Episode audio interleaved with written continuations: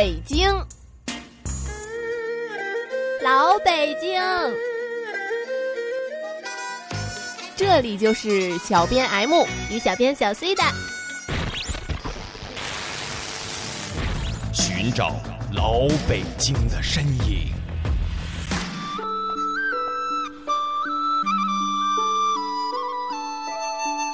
曾经的他是明清两代的皇家道观，嘉靖皇帝曾在此祈求长生，乾隆皇帝则在此祈求降雨。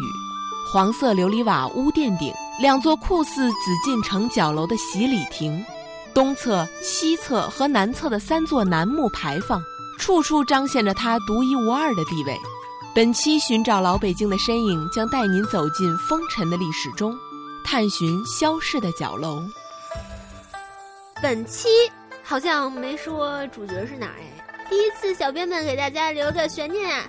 没错，为什么这么神秘呢？为什么呢？为什么呢？咱们还要听一小段音频。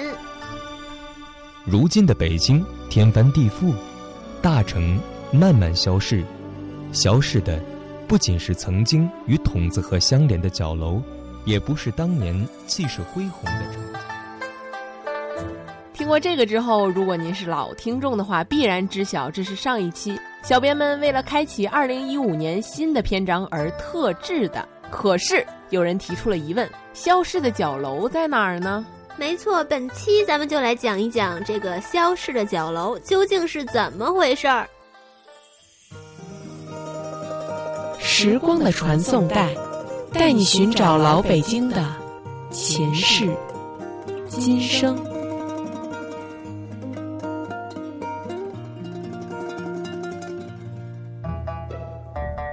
那是一个雨后的日子。停，什么时候下雨了？咱们本期是揭秘，有规定是什么时间去吗？啊，那那也对，那你说吧。那是一个雨后的日子，天上的白云难得像国外一样。哎呦，你去过国外吗？你说，你说。当小编们荡完了双桨，漫步到了景山西街，想去照一照我们钟爱的角楼，一转弯便看到了一座紧锁的大门。这个建筑虽然每次路过都会看一看，不过从来都是在路南路过看看便走了。没错，于是小编们便看了看那个地方的牌子“大高玄殿”。说真的，还真没听过。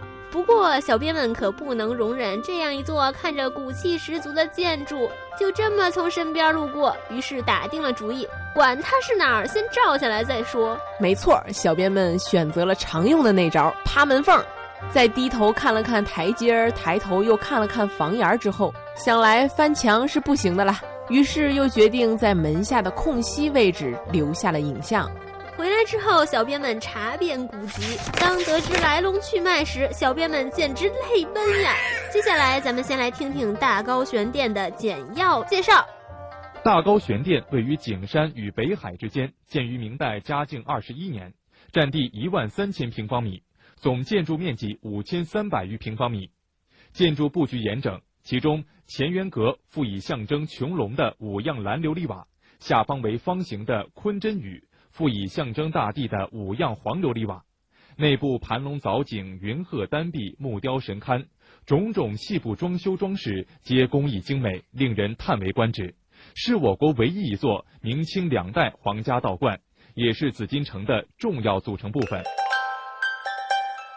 这话咱们还要从明代开始说起。明代嘉靖皇帝在位期间，曾经发生过宫女刺杀皇帝的戏码，史称人淫宫变。最后的结局自然是宫女被赐死，可是嘉靖皇帝仍然惴惴不安，总觉得有人想要他的命，于是他老人家便出宫炼丹药去了。至于嘉靖皇帝在哪儿炼丹，在明清地图上早就指明了，就在如今的景山公园与北海公园之间，又临近紫禁城的大高玄殿。也许正是有了刺杀事件，所以嘉靖皇帝在同年，也就是嘉靖二十一年。建造了这座大高玄殿，可能你也和小编一样，曾经无数次的路过那里，可是却很少为它驻足。原因就是它高度的保密与低调的外表掩盖了它。但是，请注意啦，事实上，人家却是北京城中轴线上重要的组成部分。也许说到这儿，您会问了，它并不在中轴线上啊，为什么会成为中轴线的重要组成部分呢？我们来听一听专家怎么说。因为呢，故宫的道教建筑呢，精华都在这儿。大高玄殿一直是不对外开放。首先，因为保密的问题；第二个，它确实是故宫建筑当中一组宫外的精巧的建筑，当然就是为了皇家服务的道教建筑。这样的建筑可了不得。根据多方的资料，小编得知，大高玄殿里边有一座乾元阁，典型的天圆地方建筑。而它的地下，专家们怀疑是当年嘉靖皇帝存放丹药的地方。所以说，皇帝们哪个都想做它个千秋万代呀！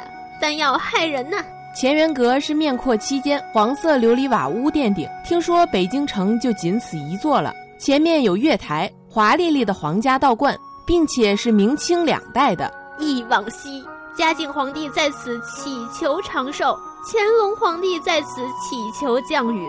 皇帝亲自参加道观活动的道场，在全国也就只有三座。第一座就是这个大高玄殿啦，其余两座都在紫禁城中，一座是乾安殿，另一座就是玄穹宝殿。它的地位也就可以想象了。很多人都觉得大高玄殿既神秘又陌生。它之所以给人带来这样的感受，原因就是它原来在此处的某单位对它的保密程度较高。近年来，忽然之间揭开了神秘的面纱，也就引得众人的关注。实际上，在一九九九年的一个雨天，由于建筑内部有漏雨现象，这让专家们第一次进入了这个神秘的道观中。那时候，专家们看到眼前的现象，几乎可以用“小伙伴们都惊呆了”来形容。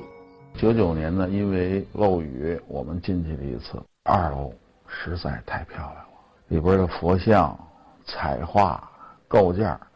都是明代的原物，精致的构造，外沿的彩画基本都脱落了，内沿的彩画我们简单的看了看，哎，专家们说那是明朝的原始彩画。连专家们见到大高玄殿都不得不被它的美丽所震到。你说小编们这种资质平平的爱好者怎么能不向往这样的美景？小编们进不去，小编这心简直是稀。碎稀碎的，就是我的大高玄殿。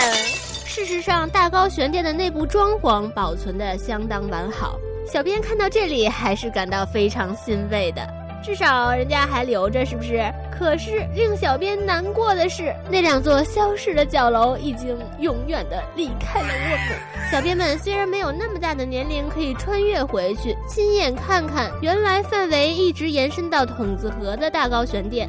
不过还是可以为大家简要的描述一下，大高玄殿的南侧，也就是如今景山西街的马路上，原来有两座神似角楼的建筑，名为洗礼亭，构造独特，三重檐的五花格式，歇山的十字脊，虽然神似角楼，却更为惊艳。两座洗礼亭分站在东西两侧，东侧名为阳明阁，西侧名曰阴轩陵。据记载，原来东西两侧还有两座下马碑，明代的题词是“宫眷人等至此俱下马车”，而东西南三侧的牌坊更是遥相呼应。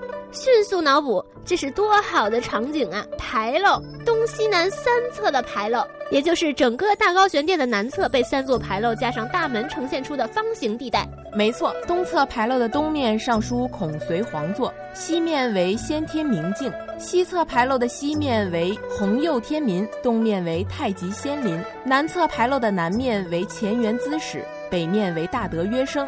明代时，这三座牌楼为楠木的，立柱入地很深，所以无需枪柱扶持。所以说，老北京有这样一句俗语：“大高玄殿的牌坊无依无靠”，意思就是说这个牌坊没有枪柱。如果有关注我们微信公众号的听众朋友们，就能看到小编特意画了一幅简笔画，可以方便您想象原来的样子。可惜的是，到了一九五零年，为了拓宽马路，洗礼亭及牌楼皆被拆除，留下的只有角楼旁边路南侧的二零零四年重建的那座牌楼而已。大高玄殿余下的部分正在为了对外开放而重新装修中。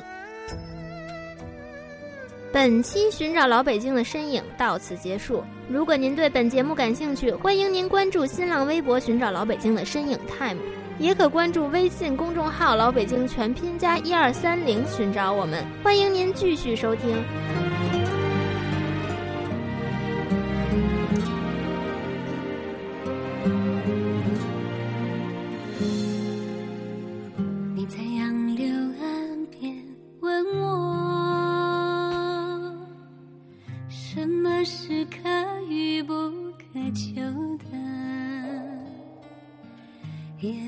风吹开花朵，山间有云儿飘过。我在二十四桥问你，你看风景还是在看我？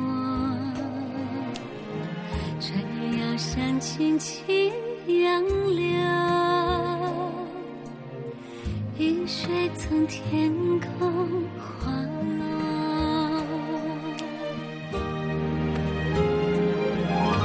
山等待雨，年化作了雨，雨汇成，河。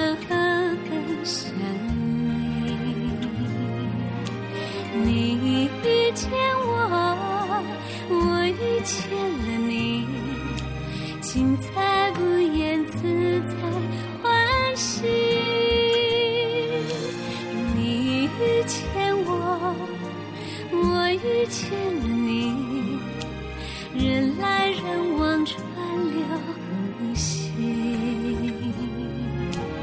你只看见我，我只看见你，精彩不言自在。